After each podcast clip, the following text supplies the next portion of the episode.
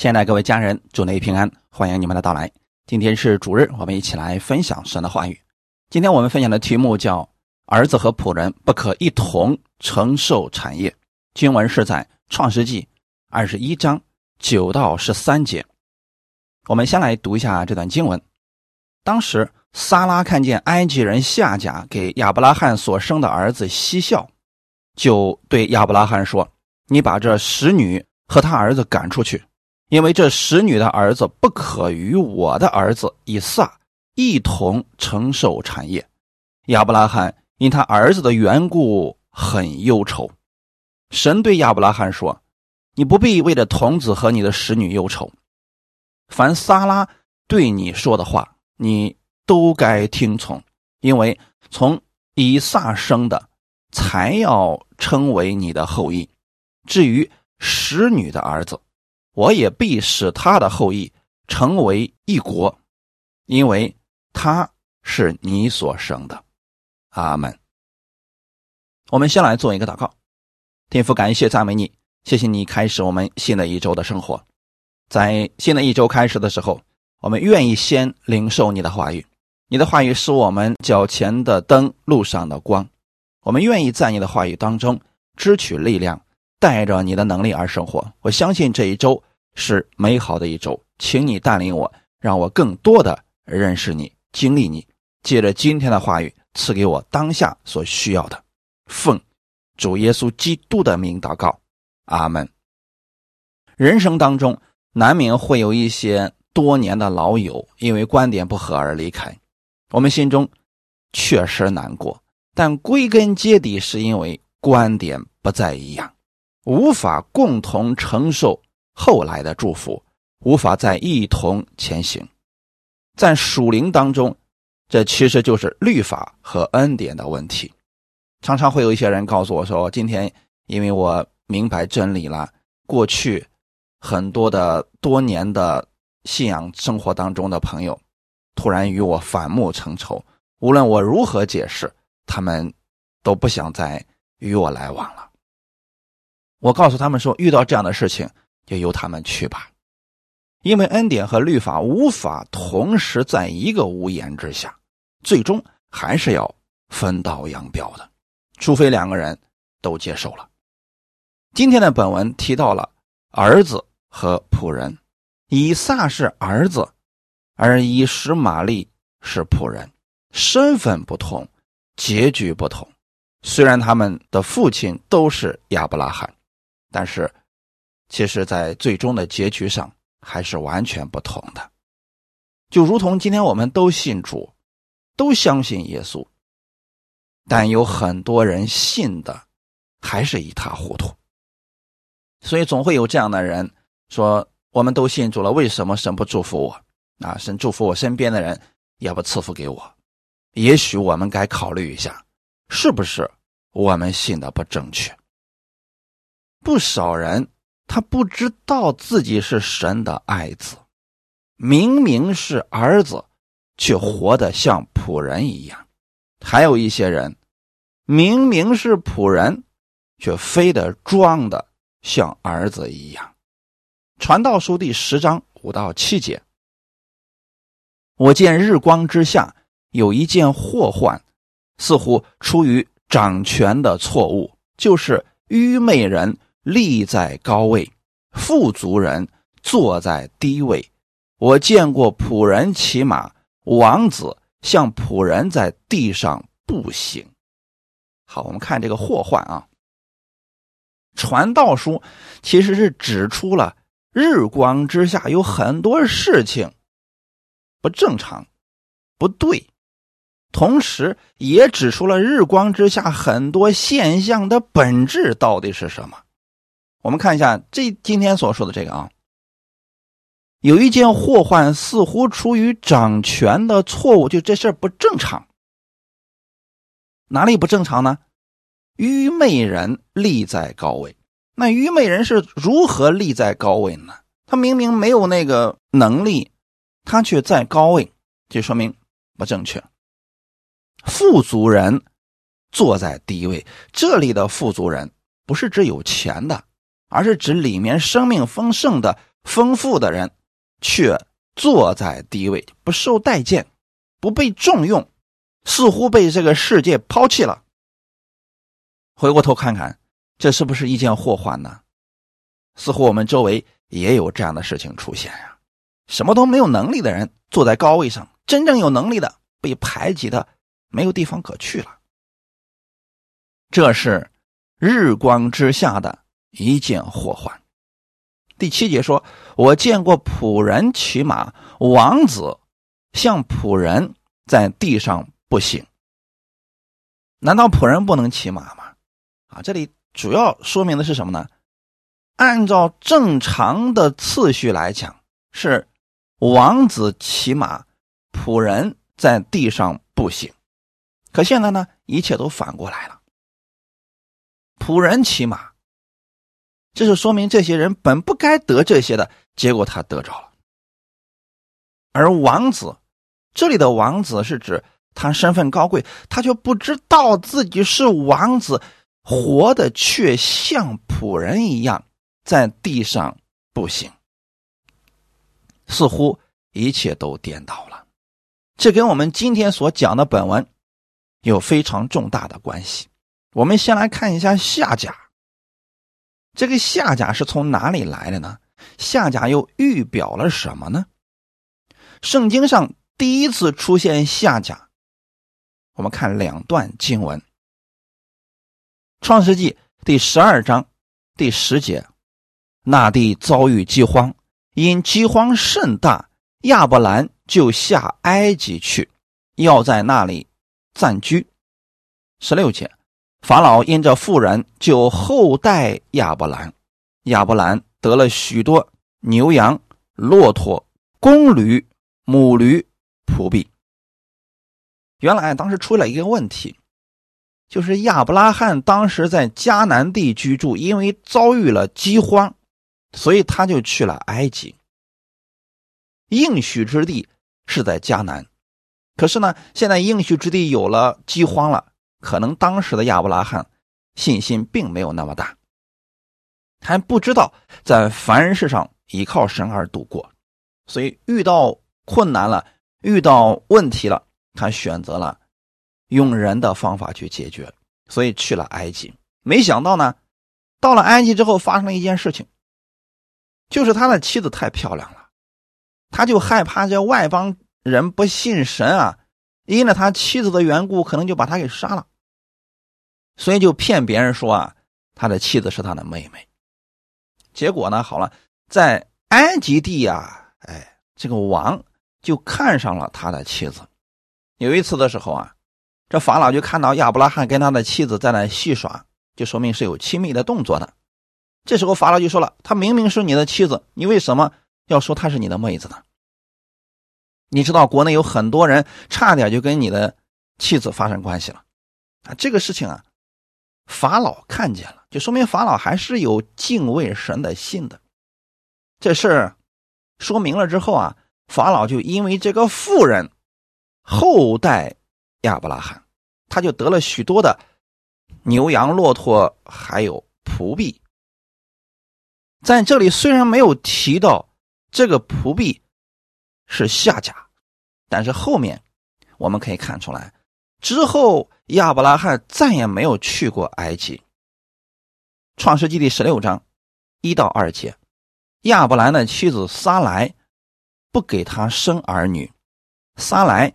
有一个使女，名叫夏甲，是埃及人。撒来对亚伯兰说：“耶和华使我不能生育，求你和我的使女同房，或者我可以因她得孩子。”亚伯兰听从了撒来的话。我们现在把这几节经文结合起来，我们可以看出来。亚伯拉罕这次是重新回到了迦南地，但现在呢，出现了一个问题，就是他的妻子不能生育。于是他的妻子看到了自己的年轻使女夏甲是埃及人，那这个埃及人从哪里来了呢？不可能是亚伯拉罕再次去埃及又买了一个使女吧？所以这个使女只有可能是当时法老因着亚伯拉罕妻子撒来的缘故赐给他的。那现在没办法了，一看自己的身体已经年老了呀，所以他就用了自己的方法，说明这个时候撒拉对神的认识并不是太多，甚至说过于片面。看到自己的身体不行了，可是神的应许还没有成就，他们左等右等，似乎是等不及了，所以。撒拉才想了人的办法，让亚伯拉罕和使女夏甲同房，可以得一个孩子，归到他的名下。这个在当时很常见的一种做法，但是却是人的努力。所以弟兄姊妹，我们透过这些事可以看出来啊，如果说我们对神的应许有怀疑的时候，就往往会使用。人的方法，而这个我们称之为律法。本身神赐给他儿子，这就是神的恩典了。他若是相信神的应许，那就持守就可以了。可是呢，这时候人的想法进来了，两者是无法同时承受神的祝福的。你要么用神的方法，要么你就用人的方法。那我们呢，今天透过这些事情。你要记得，无论何时，你要相信神的应许。我们先来看一下神当时对他的应许是什么。创世纪十五章一到四节，这事以后，耶和华在异象中有话对亚伯兰说：“亚伯兰，你不要惧怕，我是你的盾牌，必大大的赏赐你。”亚伯兰说：“主耶和华呀。”我既无子，你还赐我什么呢？并且要承受我家业的是大马士革人以利以谢。亚伯兰又说：“你没有给我儿子，那生在我家中的人就是我的后嗣。”耶和华又有话对他说：“这人必不成为你的后嗣，你本身所剩的。”才成为你的后嗣。我们看到了没有？这是在创世纪十五章所发生的事情。那神已经在十五章的时候给亚伯拉罕应许说啊，你不要觉得你没有后嗣啊，你不要觉得说你的家业会给归给你的亲戚的孩子，不是这样的。你本身所生的才能成为你的后嗣。紧接着，创世纪第十六章。就发生了他的妻子告诉他要与使女同房的事情。我们应该有这么一种见解，就是十五章是在十六章的前面，就是神先把应许给了亚伯拉罕，没过多久他就软弱了。他的妻子可能当时比较强势，用人的方法，用理性的东西说服了亚伯拉罕。为什么呢？当时。亚伯拉罕年龄也已经挺大的了，所以他可能当时也有所怀疑。这就是两种了：一种是你是否持续相信神的恩典，而另外一种就是用人的方式自己解决。在亚伯拉罕八十六岁的时候，夏甲的儿子以实玛利出生了。这个孩子一出生啊。这夏甲顿时觉得自己在家里的地位不再一样了。我们之前刚给大家分享过，仆人骑马是什么意思呢？他本身是个仆人，他就没有意识到自己的身份，他觉得自己因为有了儿子，身份就不一样了，开始越发的小看自己的主母萨拉。这就回到了我们之前所分享的，难道仆人不能骑马吗？可以的。可若是他是仆人的心态，奴仆的心态，他骑了马之后，他就会忘记自己，狂妄自大，这才是问题啊！所以今天你看，那个世界上有很多人，他不信主，但是因为有钱了、有势了，他就开始狂妄自大，觉得自己可以为所欲为，甚至可以欺负神的百姓了。他不知道这个世界上还有一位造物主是不允许他这么肆意的欺负自己的儿女的，就如同夏家一样，他完全没有意识到自己本不该轻视自己的主母萨拉。兴许啊，他因着自己生了一个儿子，觉得有功劳，处处为难萨拉，可能在言语上也不尊敬他了，啊，在一些事情上也看不起他了。弟兄姊妹，这就是律法。你说这样的两个人如何在同一个屋檐下生活呢？在圣经上，撒拉预表恩典，夏甲。预表律法，恩典是以神为中心，而律法是以自我为中心，是以行为、以结果来评判一切。那现在夏甲很明显就这样了，我有功劳了呀，我有果子，我有儿子呀，所以我有话语权呢。他想透过自己的行为取代撒拉。当。恩典和律法同时出现在一个地方的时候，必然是征战不断。所以说啊，如果今天你接受了恩典，而你的周围的有一些人他在律法之下，而且死守律法，总是想靠自己行为去换取神的祝福，你们确实观点上是不能合在一处的。如果你要跟他争论的话，那争论会不断的。所以这个时候，我给大家的建议是什么呢？别跟他争论。这就是智慧了。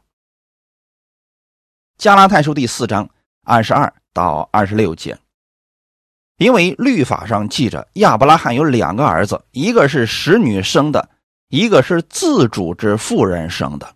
然而那使女所生的是按着血气生的，那自主之妇人所生的是凭着应许生的。这都是比方。那两个妇人就是两约，一约是出于西乃山，生子为奴，乃是夏甲。这夏甲二字是指着阿拉伯的西乃山，与现在的耶路撒冷同类，因耶路撒冷和他儿女都是为奴的，但那在上的耶路撒冷是自主的，他。是我们的母，阿门。这段经文，保罗给我们解释的非常的清楚。律法上记着亚伯拉罕的两个儿子，一个是以实玛利，一个是以撒。那以实玛利是使女所生的，圣经上一直称她为使女，就算她生了儿子，她依然是使女啊。就如同在这个世界上的人一样，若是你不信耶稣，不管你在这个世界上成就有多大，功劳有多大，你依然是罪人。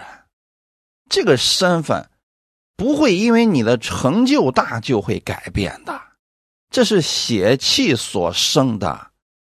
所以下甲就是属于律法的，就是属于血气所生的。而撒拉呢，他是神所认可的，不是撒拉的行为一定会比夏甲要好，而是因为他是神所应许的，是凭着应许生的。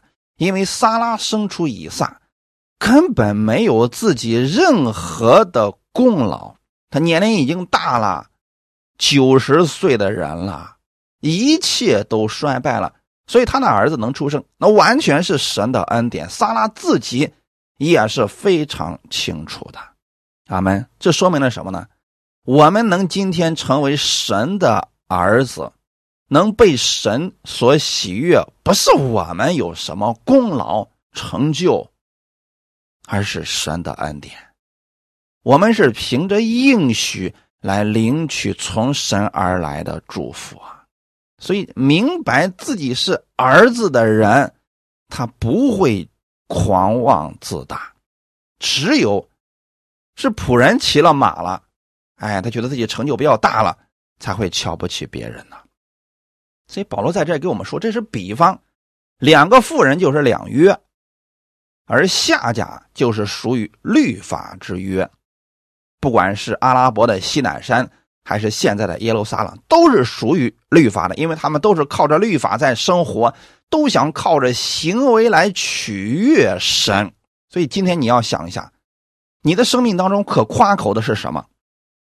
啊，你说我曾经为主做了很多事情啊，你说我这个传了很多的福音，我现在要服侍神很多年了啊，你若是用这些来夸口的话，你确实就属于西南山之下的。可能你明明是儿子，你却一直靠着仆人所做的这些事情来夸口，这就是生子为奴的一个特点了。但是呢，在上的耶路撒冷，在上的是哪里？天上的耶路撒冷。这不是在这个地上的，我们可夸呢，一定不是在这个地上的。如果你靠着地上的东西去自夸的话，那就是属于仆人的范围了。在上的耶路撒冷是我们的母，它指的是什么呢？神的应许、神的祝福，都是从上面赐下来的。阿门。那是不是这么说的话，就是说我们成为了神的儿子了，我们就什么都不需要做，也不需要好行为吗？当然不是了。这两者是区别很大的。仆人是靠着好行为夸口，想让别人认可他，想让父来认可他；而儿子呢，他知道自己是儿子，所以他会去做父亲所喜悦的事情，也会结出好果子。但无论他做了多大的事情，他不会因此而夸口，就像王子骑马不会因为骑马而夸口一样。但是仆人不一样。以前从来没有骑过马呀，现在终于自己有了成就了，骑上马了。他会说：“你看看我骑马了。”其实对王子来说，骑马不值得夸口，这是他父亲给他的恩赐，给他的祝福而已。阿门。弟兄姊妹，这样的话，大家是不是能够区分出来呢？你若是儿子，从心里面认可了自己是儿子，你会去做天父所喜悦的事情。但无论你的成就多大，你也不会因着这些成就而夸口，你夸的唯有你的父亲是何等爱你。那现在是什么问题呢？律法和恩典在同一个屋檐下，纷争不断，所以呢，夏甲和他的儿子总是啊，可能给萨拉眼色看，瞧不起他。想解决这些纷争，只有一个办法，那就是其中一个要离开。要么属律法的离开，要么属恩典的离开，否则征战永无止息。从亚伯拉罕的角度来说呢，这两个妇人现在都有了儿子，都是自己的孩子呀，都是自己喜悦的呀，不好取舍。但现在呢，因为矛盾已经不可化解了，萨拉很明显已经受不了了，特别是在。以撒断奶之后，这是个很明显的分界线。在古时候啊，这婴儿的死亡率很高，因此要把孩子养到断奶，不再吃奶，可以吃一般食物的时候，表明这个孩子已经是个人了。这是一件值得庆祝的事情。在以撒断奶的日子。大约是三到五岁期间断奶，亚伯拉罕就按照那地的规矩设摆丰盛的筵席，大宴宾客，庆祝儿子断奶，就以后可以活下来了。这个时候呢，撒拉看见埃及人夏甲给亚伯拉罕所生的儿子嬉笑。这个时候，其实以实玛利大约十七到二十岁了。就是这两个儿子呀，很明显啊。如果论论争斗的话，以撒现在根本不是人家娘俩的对手。以撒那么小，这萨拉现在看到以实玛利跟他的母亲嬉笑，更准确的来说是嘲笑以撒的时候，他心里再也受不了了。他认为说。我这个儿子现在能活下来了，我凭什么我要对你再次忍让？还有一个问题是什么呢？此时可能有了一种不安全感，那就是什么呢？他害怕自己的儿子将来长大了，家业就已经被以实玛利给继承了，所以他受不了了。在撒拉的心里面，他认为儿子和仆人不可以一同承受产业。第十节，撒拉就对亚伯拉罕说：“你把这使女和他儿子赶出去。”因为这使女的儿子不可与我的儿子以撒一同承受产业，断奶之后就说明这个孩子呀将来活下去，这是已经没什么问题了。那将来承受产业是必然的事情了。可现在呢，那娘俩对以撒这么嘲笑啊，这以后肯定会为争家业的事情纷争不断。为了一绝后患，所以这时候萨拉就说了。把这两个人给我赶出去，他不能跟我的儿子一同承受产业。现在我们就想，难道没有别的办法了吗？恩典和律法一定是水火不容吗？不能够彼此相爱吗？答案是，确实不能。加拉太书第四章二十八到三十一节，弟兄们。我们是凭着应许做儿女，如同以撒一样。当时那按着血气生的，逼迫了那按着圣灵生的，现在也是这样。然而经上是怎么说的呢？是说把使女和她儿子赶出去，因为使女的儿子不可与自主妇人的儿子一同承受产业。弟兄们。这样看来，我们不是使女的儿女，乃是自主妇人的儿女了。阿门。保罗在这儿给我们说的非常的清楚，我们是凭着应许做儿女，如同以撒一样。就以撒是神的应许所生的，继承产业。是理所应当的，绝不是靠着自己的好行为，而是身份。那二十九节说，当时那按着血气生的逼迫了那按着圣灵生的，这指的是谁呢？夏甲和以实玛利都是属于邪气生，就是按照人的方法、人的努力所产生的结果。生活当中，我们都说在依靠神，但是很多事情上，多数的基督徒就是靠着邪气去解决问题。我给大家举个例子来讲啊，你比如说当时的亚伯拉罕和他的侄子罗德，因为牧人多草少，他们起了争论。那这个时候呢，亚伯拉罕就说：“这样吧，你我不可争论。”我们为了解决这个办法，我们就分开吧，你来选地方。那当时罗德是如何选的呢？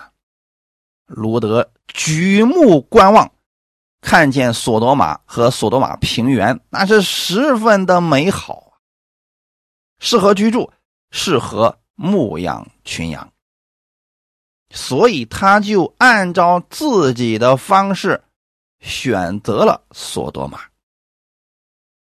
这就是按照血气、按照人的眼光做的决定。我们经常给大家讲，生活当中遇到问题了，我们要先向神祷告，平时也要多读圣经，看看圣经上的原则是什么。我们遇到问题了，就按照神的方法去解决就可以了。可是多数的信徒不读圣经，不知道神的方法是什么，所以遇到问题的时候，他就本能的。按照过去人的经验、经历、成就去解决了，最后出了问题了呢？他还埋怨神，失败了呢？他还归咎于神不赐福给他。其实他那个方法是错的，他选择是错的呀。就如同罗德一样，你选择了索多玛，最后一无所有，你不该去埋怨神的，因为你无论去不去索多玛，他的结局都已经定了。你为什么要选择那个地方呢？是不是弟兄姊妹？所以在这儿我们要看啊，律法的特点是以自我为中心，他凡是想的是自己的得失。以实玛利如此，新约圣经里边记载的法利赛人如此，不信的人也如此，都在律法之下。所以他们想的是，我会不会得到更多的利益？你想？属恩典的跟这样的人又如何能够和睦相处呢？他处处算计你，想得着你的东西更多，想把你的变为他的，你如何跟这样的人交朋友呢？你但凡冒犯他一点他能够不死不休的纠缠你。而属恩典的呢，是领受从神而来的祝福，因为是白白领受的，所以乐意给出去。这就是恩典，是神的儿子，他的心胸是豁达的，他的里面不是想着如何算计别人，而是如何帮助别人、造就别人，是不是弟兄姊妹？我们看看以撒，他既然是应许之子，以撒这个孩子是顺服的代表。之后我们看到他为人确实跟世人不一样，比如说。自己父亲以前挖的水井，后来他重新把它挖开了。现在呢，他挖好了井，别人就过来抢他的井。那以撒不跟人争斗，选择了妥协、忍让。在我们看来，难道说信了主就是如此的窝囊吗？还真不是窝囊的问题。在以撒的心里，他觉得说是。神给我的祝福太多了，你抢完这个，那有什么用呢？我根本不差钱，我就是把那个祝福给你好了，他心里没有怨恨的。结果呢，那个抢他井的人最终看到的是神不断的祝福他，他心里害怕了。这就是属恩典的人。还有呢，大卫不与扫罗争权。弟兄姊妹，我们知道大卫至少有三次。他是有机会立刻杀了扫罗王的，但他没有下手，为什么呢？他知道是这个权利是神赐给我的，不是靠我努力抢夺而来的。抢夺而来的呢，最终是无法长久的进行下去的。所以大卫他不杀扫罗，而且命令自己的手下：你们不取取他的性命，他或者死亡。或者老死，或者战死，自有耶和华。你们不可杀他，因为他是神的受膏者。大卫心里边是如何来看待自己、看待别人的？他尊重别人的生命。弟兄姊妹，这就是恩典的思维。阿门。再者，到新约圣经里面记载的耶稣，是不是也是这样的呢？他的心里边没有恶，他总是想着如何把生命给人，如何把祝福给人，如何带领人进入到丰盛之地。可是当时的法利赛人，他们认为耶稣来是跟他抢羊的；当时的罗马那些当王的认为耶稣来是跟他争国的。这说明了什么？属律法的人心胸太过狭窄。他总是以小人之心夺君子之腹，为什么呢？两个人根本不在一个层面上，所以啊，他无法理解你。即便你对他再好，他也会认为你是有目的的啊，是想占据他的什么东西一样。他不知道的是，你帮助他是因为神的爱，你给予他是因着神的爱。其实两个人啊，完全不一样的。这也就是为什么萨拉认为以实玛利无法跟他的儿子以撒在一起，因为这么小一点的时候，他俩就开始嘲笑自己的儿子，将来怎么可能能够和睦相处呢？属律法之下的人是用尽方法去抢夺，而另外一个却是给予。看起来似乎在恩典之下是软弱的，是失。败的，但是我们从属灵那边来看，所有的祝福都是从天父降下来的，这位父亲才有真正的话语权。所以，你若相信神，你就应该相信神会不断的赐福给你，你就不会用人的那个方法去努力的抢夺了。当撒拉受不了下家的时候，就让亚伯拉罕把他们赶出去。这也说明啊，确实无法共同和睦相处啦，也不可能一同承受产业。可能当时的萨拉也觉得是，如果这两个孩子将来共同分了家业，说不定啊就拼个你死我活了。其实啊，这个事情后来也确实证明了，这两个儿子以及他的后裔一直争斗，直到今天呀。确实如此啊！从属灵上来看，就是这样的呀。夏甲和他的儿子就是这个心态，我就要抢夺啊，不是我的，我也得抢回来。从属灵的地位上来讲，以撒知道自己是儿子，所以这些家业他知道父亲一定会给他的。而夏甲是使女，也就是仆人，他所生的儿子也是仆人。所以他们就想尽方法，要改变自己现在这个不平等的地位，想要抢夺。那我想问问你，今天在神的眼里边，你知道你是仆人还是儿子呢？如果你觉得你是仆人，那么你的心中不会满足神当下所赐给你的，你会用尽一切方法，人的努力，人的手段。去抢夺别人的东西，或者说你想靠着自己在地上的成就，以此来换取天赋的喜悦，取得世人的认可。但如果你是儿子呢？你知道你的身份是不会改变的。你知道我们的天赋喜悦你，无论你做什么没做什么，你都是这位天父所爱的。你明白了这些之后，你不会在乎世人对你的评价，因为无论别人如何错误的评价你，你依然是父亲所爱的儿子呀。可如果说他不明白这一点的时候，别人说他几句难听的啊，错误的评论了他，他就受不了了啊！别人怎么那么那么说我呢？我受不了了，我要争论，我要跟他好好辩一辩啊啊！其实真的没有必要。那就说明你对你自己真正的身份不够确信，你应该回过头来，重新回到天父的面前，认真的思考你的身份是儿子，是神所喜悦的，你就不在乎别人说什么了。阿门。至于产业，也是一样的。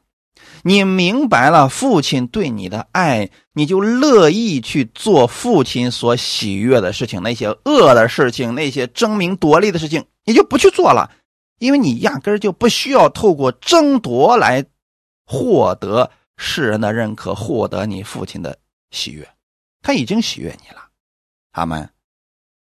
神也是要把更多的产业赐给你的。如果你没有宽阔的心胸，神给你了，那不坏事了吗？对不对，弟兄姊妹？神是要把这些祝福给所有他的儿女的。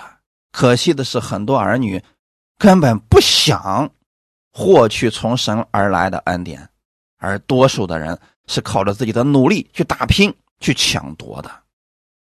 人的心中会有这两个律一直在征战，一个是属肉体的律法，还有就是。圣灵的律，罗马书第七章是八到十九节，我也知道，在我里头就是我肉体之中没有良善，因为立志为善由得我，只是行出来由不得我，故此我所愿意的善我反不做，我所不愿意的恶我倒去做。这什么意思呢？我们里面的两个律就是这样相互征战的。遇到问题的时候，我们很容易就服从了肉体的律，去做我们自己不愿意做的事情。因为肉体的律是想到了当下的好处，想到了自己的得失，这个人很难去立刻把它胜过的。除非靠着耶稣，除非靠着圣灵，才能够胜过呀。罗马书第六章十五到十七节，这却怎么样呢？我们在恩典之下，不在律法之下，就可以犯罪吗？断乎不可！岂不晓得你们献上自己做奴仆，顺从谁就做谁的奴仆吗？或做罪的奴仆，以至于死；或做顺命的奴仆，以致成义。感谢神，因为你们从前虽然做罪的奴仆，现今。却从心里顺服了所传给你们道理的模范，阿门。保罗在这儿其实跟我们说的很清楚的，我们人的心里边一直都有这两个律，也就是说，律法的律和圣灵的律同时存在于我们的心里边。这个时候你要做取舍的呀，你不能说我让这两个律同时都出现，那就相当于说。亚伯拉罕让以实玛利和以撒一直强行的在同一个屋檐之下，那征战会不断的。就每次遇到问题的时候，你心里想的是：哎呀，如果我不做这个事情的话，我得到的利益就少了，别人得到得到就多了。那另一个方面呢，一个声音告诉你说：你是神的爱子，所以你可以给他们这个不要紧的，神会赐给你更多的。属律律法的声音说了：哎呀。如果不为自己着想的话，你怎么能够越来越多呢？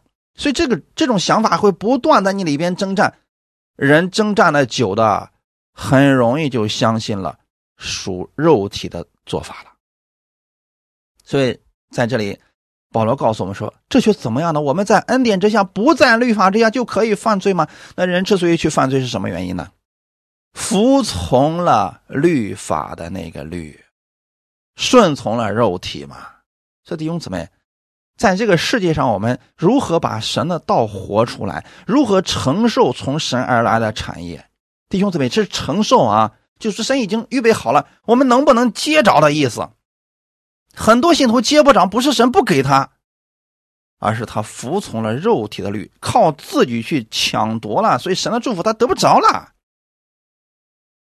保罗在这告诉我们说：“岂不晓得你们献上自己做奴仆，顺从谁？”就做谁的奴仆吗？啊，这里的意思不是说啊，我们顺从了罪，我们就不得救了，我们又成为罪人了，不是这个意思啊。就是说，你已经是得救的了，你已经是神的儿子了。可如果说你非得要顺从肉体，把自己当做奴仆去生活，你就成为了罪的奴仆。明明是儿子，结果这个时候呢？就要像仆人一样在地上步行，这个能怪神吗？神已经告诉你是儿子，你可以骑马的。你说不，我是仆人。我们的主已经告诉你，我把话语赐给你，多读圣经，你按照圣经的话语去行，你就必然会有所成就，你必然会享受丰富。你说不，我没时间读圣经啊，我有很多事情要做呢，我家里一大堆事儿呢，我哪有时间去聚会啊？我哪有时间去听道啊？我没有时间呀！你看。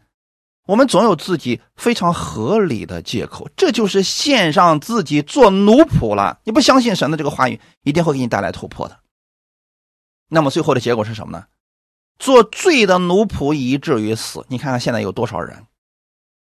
七天的时间，他把七天都能安排满，唯独给神没有时间。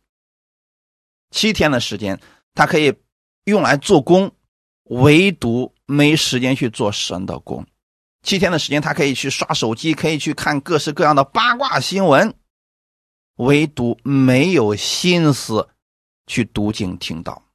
我们身边有很多人告诉我说：“哎呀，我真的没有心情听道啊呀！啊，我一听到我就难受啊！哎，反而去刷各种短视频，我觉得这个我我我还能接受。什么原因？顺从了罪的奴仆，以至于死。就说。这些结出来都是死亡的果子，它只会浪费你的生命，浪费你的时间，最终让你一无所得。这是很多人的一个选择的。许多人也知道啊，这个事情不对，可是呢，他似乎没办法脱离出来呀。那现在就需要做一个选择，能不能把这使女和他的儿子赶出去？啊，你留下一个就行了，这样就不会天天看着他们争斗了呀。所以神对亚伯拉罕说：“这个事儿上，你要听从你妻子撒拉的话，哎，你也不用担心，我呢会养活使女的儿子，因为他也是从你所生的嘛。这是什么意思呢？神在这件事情上认为撒拉做的是正确的，让亚伯拉罕还真下不了这个决心呢。那我们自己心里是不是也下不了这个决心呢？说，哎呀，如果说我们的生活当中只剩下读经、听到，呃，关注神的话那我们活着还有啥意思啊？是不是生活就不精彩了呀？哎，你正好说反了。如果你把神的话语、神的事情放在首位，你把这个时间用来去服侍别人、去听到读经，你会发现你生活变得更加的充实。你更加的觉得你的人生是有意义、有盼望的。我们再看看我们周围那些人，把时间用来刷短视频、去看一些八卦的东西，你会发现这些人变得越来越空虚了。他们就成为了罪的奴仆了。最后说不知道自己活着的意义是什么。你难道真的要成为那样的样子吗？所以这个时候，你能否下定决心啊？我要改变我的这个生活的习惯，我要把使女和他的儿子赶出去。只留下以撒，只相信神的应许，其他的跟神的应许无关的东西，我不再关注了。我把这些乱七八糟东西，我都把它清理了。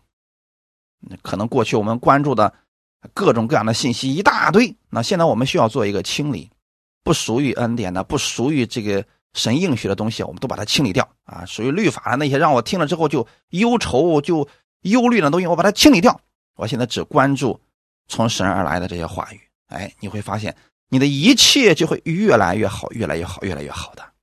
他们这就是顺命的奴仆，以致成义。什么意思呢？顺从了神的话语，你会发现你的情况越来越好转，越来越好转了。阿门。感谢神，因为你们从前虽然做罪的奴仆，就是说过去你怎么生活。那已经成为过去了，能不能现在开始选择顺从神的话语而生活，你就可以承受从神而来的产业了。如果一个人天天关注这些八卦的新闻，谁跟谁又起了争斗了啊？哪个两个牧师之间又打起来了啊？谁谁谁那教会里面有了丑闻了？你老是关注这些事情，你能有信心吗？你总是关注这些，你能承受什么呀？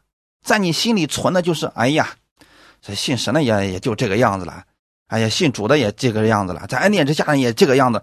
你发现你无法承受神的产业，但若是你把焦点放在耶稣的身上，总是去关注耶稣在十字架上所成之功所带下来的恩典，你会发现他会让你承受。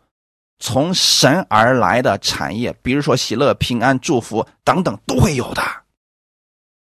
他们就看我们如何取舍了，愿不愿意把你心里的那个使女和他的儿子赶出去，从此以后像耶稣一样去生活。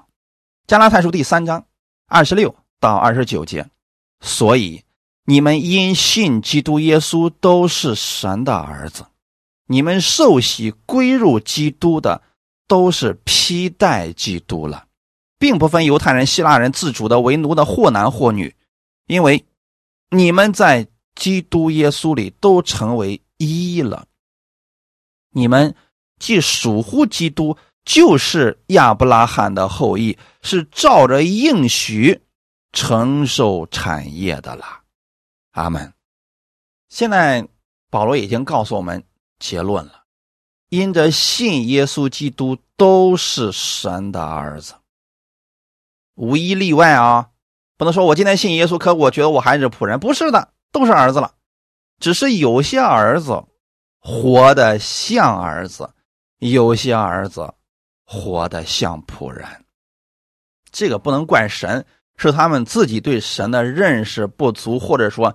认识的错误，就比如说有些人说了：“哎呀，天父不爱我，哎呀，这位神他不愿意赐福给我。”这些都是仆人的心态呀！你应该把这个思想完全的去掉啊！不是神不爱你，神一定是爱你的，不是神不乐意赐福给你，神是一定乐意赐福给你。这个答案不要有其他的想法了。阿门。那我们如果没有得着，我们应该想的是主，那我该做什么呢？那我应该怎么样调整我自己呢？只要调整正确了，那他就一定会接收到的呀。这个就如同我们呃听这个收音机一样，你把它打开之后，如果它没有声音，你需要左右把它调一下。只要频率对了，你就能接收到从那边来的声音的，一样的呀。如果频率不对，不代表那边没有声音发出来，是我们接收的方出问题了。那怎么办？调整我们自己，调整我们的思维，调整我们的行为，只是不断的调整，跟神对齐就可以了。然后这个声音不就过来了吗？这个祝福不就来了吗？我们不就可以承受了吗？你们受洗归入基督的都是披戴基督了，就是在神的眼里边，因着你们信耶稣，你们外面都穿着基督的衣袍。神看我们跟耶稣是一样的，他如何爱耶稣就如何爱我们，他如何赐福耶稣就乐意赐福给我们。就是有很多人啊有偏见，对应许有偏见，对仆人有偏见。就仆人的偏见是什么？就是。觉得说我不做什么，神就不会赐福给我。我必须靠做什么做得好了，神就赐福给我更多了。不是这样的。那另外一个是什么呢？一个极端的话就是，我已经是儿子，所以我什么都不需要做了，神一定会赐福给我。他就坐在地上等，等着祝福从天上掉下来，结果没有得着。这两者都是极端，都不正确。我们首先要正确的认为。我们是儿子，然后我们要去做儿子该做的事情。我们相信神已经赐福给我，所以我愿意去做事情，做神所喜悦的事情，我就可以承受这个祝福了。阿门。神已经把祝福预备在那儿了，你去把它拿回来，你不就得着了吗？就像马拿一样，神已经在营的四围都预备好了，你出去把它捡回来，你就承受这个祝福了。不管你是刀着吃、烤着吃、炸着吃都可以，没问题的。但如果你说我相信你已经预备好了马拿，我就在家里帐篷里边等着，我等着。你发现你还是没有。许多人其实就是问题在这儿了。你要相信，在基督里边，神看你是爱子了，你是亚伯拉罕的后裔，是照着应许承受产业的。阿门。神乐意把这个赐福给你的，但你要一定要让你心里的那个律法要离开。只留下神的应许，把你思维当中那些乱七八糟的想法、那些乱七八糟的信息都清理掉吧。只留下神的应许的话语，你照着这些应许去生活，必然会承受从神而来的丰盛的祝福。感谢主，试着去做一做，你看看。当然了，我们再次强调，就算你不做，神也是赐福给你，你还是神的爱子。但我更愿意我们的地上生活的时候。活出基督的样式来，你的生活发生了改变，你会对神有更大的认识，经历神更多的祝福的，并且你还会成为别人的帮助。哈利路亚！我们一起来祷告，天父，我们感谢赞美你，谢谢你今天借着这样的话语来赐福给我们。我们相信我们是儿子，因着耶稣，我们都成了神的儿子。你爱我们，如同爱耶稣一样。新的一周的开始，我相信你会赐福我手中所做的，所以我愿意带着儿子的心去生活。我愿意照着神的话语经历你，请你帮助我，让我们的生活当中能够有这样的智慧，不以自己为中心，乃以耶稣为中心去生活。凡事上，我愿意依靠你。请你带领我，让我们的生活当中更多的如此去认识你。我相信我是承受神产业的人，你给我的没有人可以夺去。我也相信我是这祝福的管道，你赐福给了我，我也会成为我身边之人的祝福。感谢主，愿我们的天赋得着荣耀，一切荣耀都归给你。奉主耶稣基督的名祷告。阿门。